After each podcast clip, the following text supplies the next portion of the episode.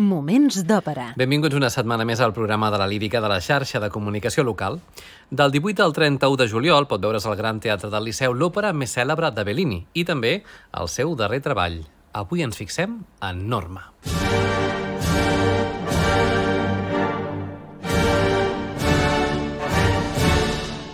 Moments d'òpera amb Albert Galzeran.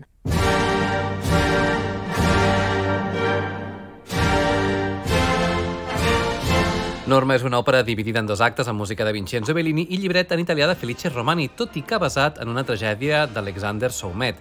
Es va estrenar al Teatre l'Escala de Milà el 26 de desembre de l'any 1831.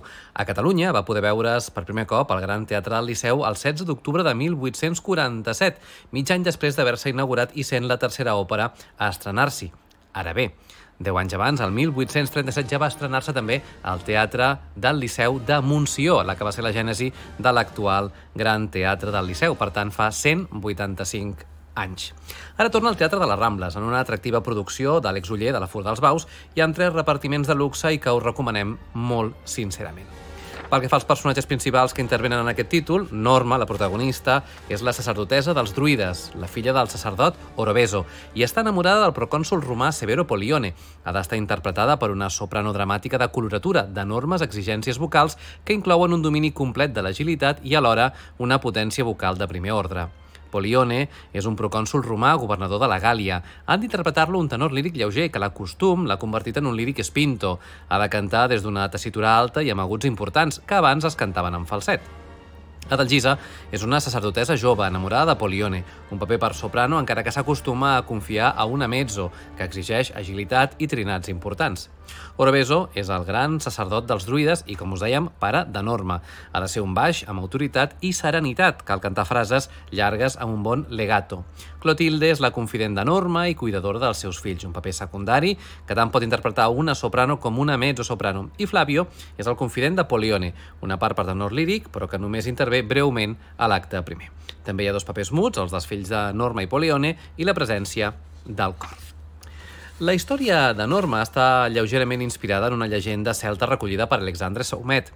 Els druides veneraven un arbre, Hidraxil, el mateix que s'esmenta per ser el wagnerià anell del Nibelung i del que Botan va extreure en una llança, i que era objecte de culte ritual. Quan el món celta va posar-se de moda a través de les idees literàries que va posar en marxa el romanticisme, no van faltar les històries derivades d'aquell culte i d'aquell poble. Romani, el llibretista, va accentuar el caràcter personal del drama de Norma en lloc d'insistir que, com en el model original, en la lluita entre els druides i els romans, que l'òpera és un argument secundari. Aquesta obra, que va estrenar-se inaugurant la temporada de l'Escala de Milà l'any 1831, no va entusiasmar, però en poc temps va aconseguir prestigi i aquella mateixa temporada va fer-se 30 representacions quasi seguides. Bellini sempre va creure que aquesta era la seva millor obra i ha estat considerada una peça fonamental del balcantisme romàntic. De fet, el mateix Richard Wagner va arribar a afirmar que aquest era el seu títol favorit.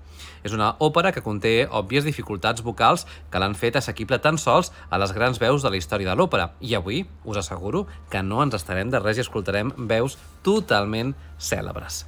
Pel que fa a l'argument, hem de saber que Norma, sacerdotesa del déu Irminsul, manté els druides subjectes a les ordres dels romans, ja que sosté que el déu no vol que encara s'alcin contra ells. En realitat, el que ella pretén és continuar la seva relació amorosa amb el procònsul romà Severo Polione, amb el que ha tingut dos fills, malgrat que al ser una sacerdotesa té prohibit mantenir qualsevol tipus de relació amorosa. De fet, aquests fills els manté en secret.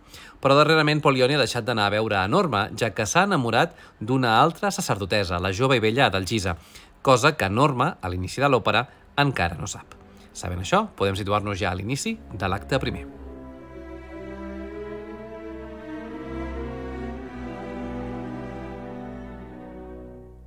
Orobeso manté els druides en la tensa calma que precedeix qualsevol revolta a la que Norma encara no ha donat el seu vistiplau. Apareix en escena Polione que li explica al seu amic Flavio que desitja anar a l'altar de Venus a Roma amb el seu nou amor, la dolça Adalgisa. Se sent aleshores l'arribada de Norma i Polione s'aparta per no trobar-se amb la seva antiga amant.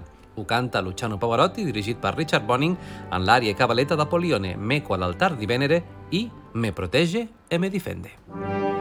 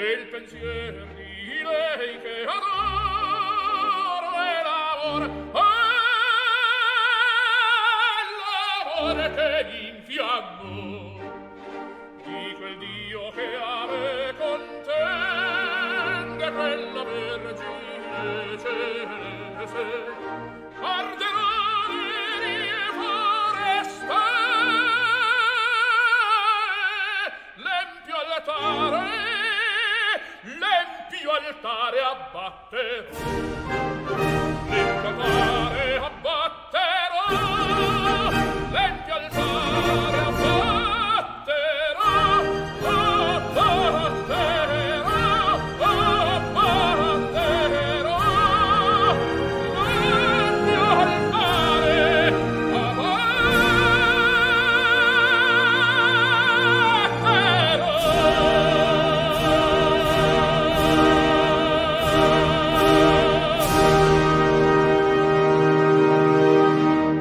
Després d'aquesta escena de Polione entra en escena enorme per tallar les branques de l'arbre sagrat en una nit de lluna plena i per insistir en que, de moment, els druides han d'observar la pau. Acte seguit, Norma expressa en el seu interior el desig de tornar a tenir Polione entre els seus braços. Aquesta és l'escena més coneguda, més cèlebre d'aquesta òpera, ja que inclou la molt popular Casta Diva. La canta la grandíssima Montserrat Cavaller.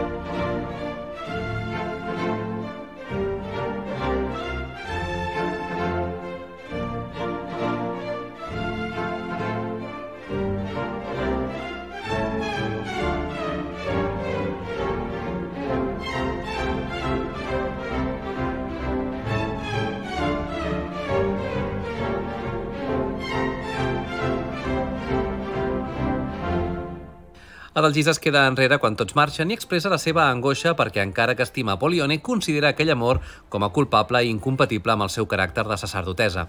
Polione apareix i insisteix en que Adalgisa marxi amb ell, però ella es nega i decideix confessar-ho tot a Norma. Abans de la confessió, però, es produeix un duet entre Polione i Adalgisa. L'interpreten Plácido Domingo com a Polione i Fiorenza Cosotto com a Adalgisa.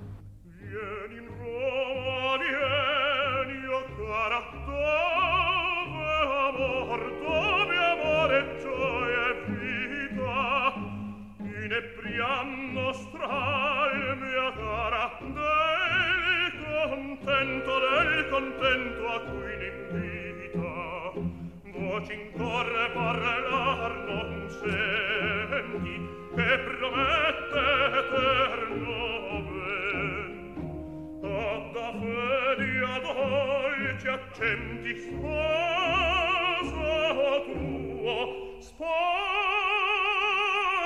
tuo mi stringi al seno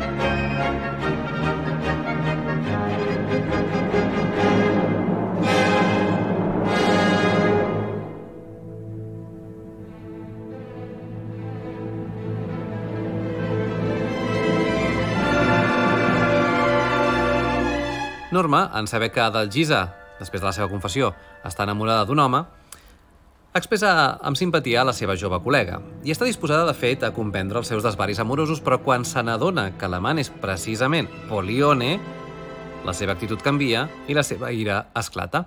Polione ja no l'estima i només pensa en Adalgisa. És al final de l'acte primer on hi intervenen Joan Sutherland com a Norma, Marilyn Horn com a Adalgisa i Luciano Pavarotti com a Polione, tots dirigits per Richard Bonning l'any 1981 en un concert en directe al Carnegie Hall de Nova York.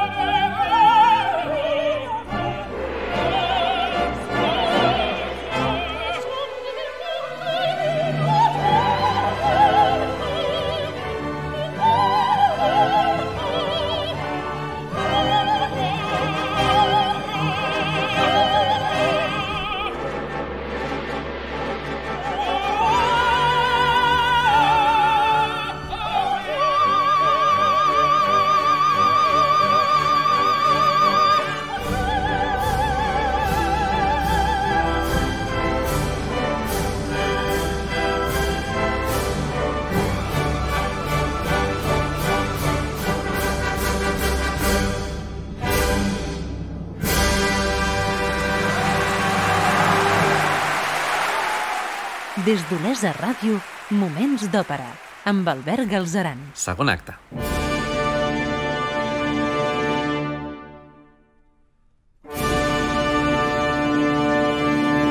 A l'inici del segon acte de l'òpera Norma de Bellini, Norma observa els seus fills, cuidats per Clotilde, i per un moment pensa en matar-los per venjar-se de Polione, ja que ell n'és el pare.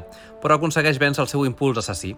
Crida a Dalgisa, a la que vol donar als seus fills, però aquesta li promet que ha renunciat a Polione i que aconseguirà que el romà torni amb Norma. Norma s'entendreix veient els nens que Dalgisa li mostra, que són els seus fills, i vol que reflexioni.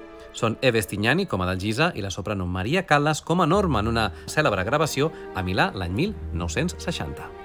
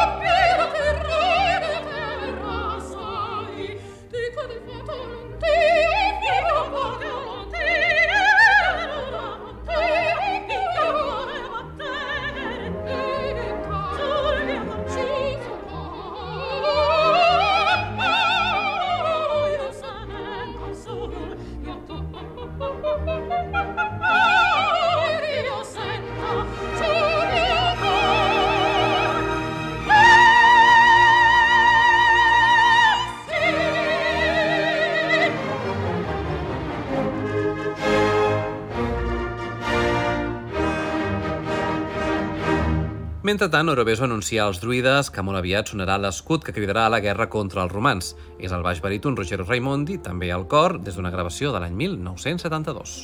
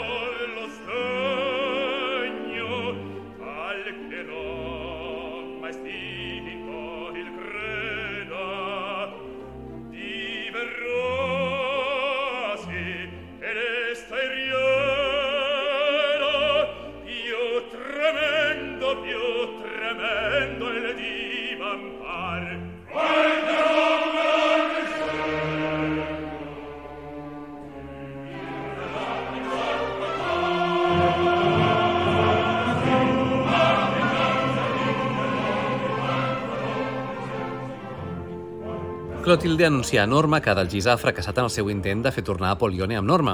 Furiosa pel seu fracàs, Norma decideix cridar als druides perquè lluitin contra els romans, sobretot quan porten a Polione detingut quan intentava raptar Adalgisa. Norma assaboreix el poder de tenir el seu amant a les seves mans i Polione només pateix per Adalgisa. Són Maria Callas com a Norma i Mario Filipeschi com a Polione.